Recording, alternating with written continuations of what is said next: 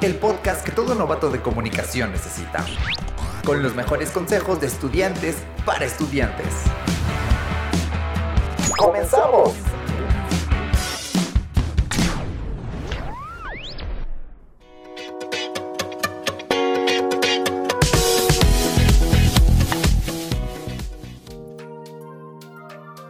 El final del semestre está cerca, y con ello los trabajos finales.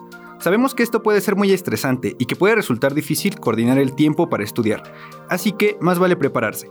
Por eso les doy la bienvenida, tutorados, tutoradas y tutorades, a este episodio de Tutorías por Pares. Yo soy Dano González y hoy conoceremos la importancia de los trabajos finales y algunos consejos sobre cómo realizarlos. El objetivo principal para hacer un trabajo final es poner en práctica los conocimientos acerca de una materia, además de que así el profesor, profesora y profesores pueden evaluar el desempeño de los estudiantes.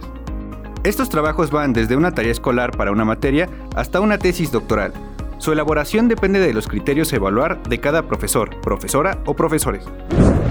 Cada proyecto tiene su nivel de dificultad, por eso cada uno merece un tiempo específico para realizarlo. Así que uno de los primeros pasos para organizar un trabajo final es anticipar, mantener contacto con el profesor, profesora o profesores para saber las fechas de entrega. Algunos las mencionan al inicio del semestre, pero no hace daño volver a preguntarlas. Así también sabrán el método y la clase de trabajo a realizar. Pueden ser investigaciones escritas o prácticas, como tomar fotos, hacer ediciones de algún tipo, combinar todo lo aprendido en el semestre o producciones largas de radio o televisión, con temas específicos proporcionados por el profesor, profesora o profesores.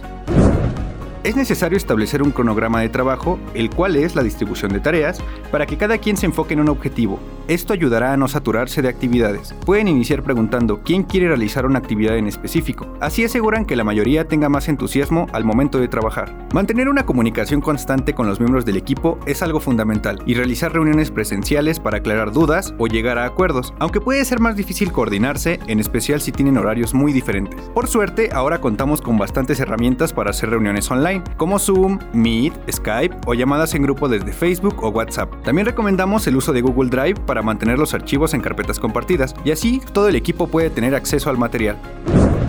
Esos fueron algunos consejos de tutorías por pares para que puedan organizar mejor sus trabajos finales. Pero sigan escuchando, aún tenemos una técnica de estudio que te sacará de cualquier apuro.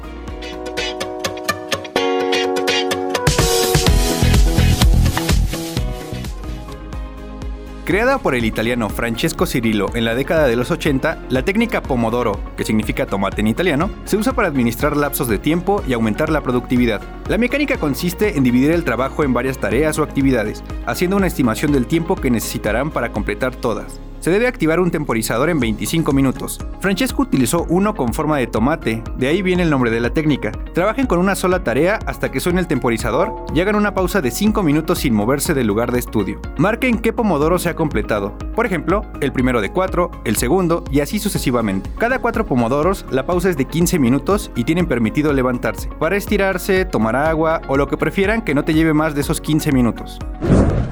Si se animan a probar esta técnica, les daré unos consejos para aprovecharla al máximo.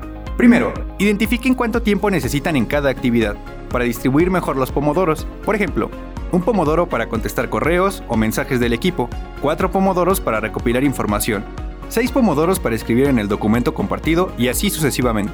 Segundo, detecten las distracciones. Si durante la realización de una tarea se pierde la concentración o sucede algo que altere el orden, hay que anotarlo. Es preferible que desactiven las notificaciones del celular y así eviten dividir la atención entre varias cosas.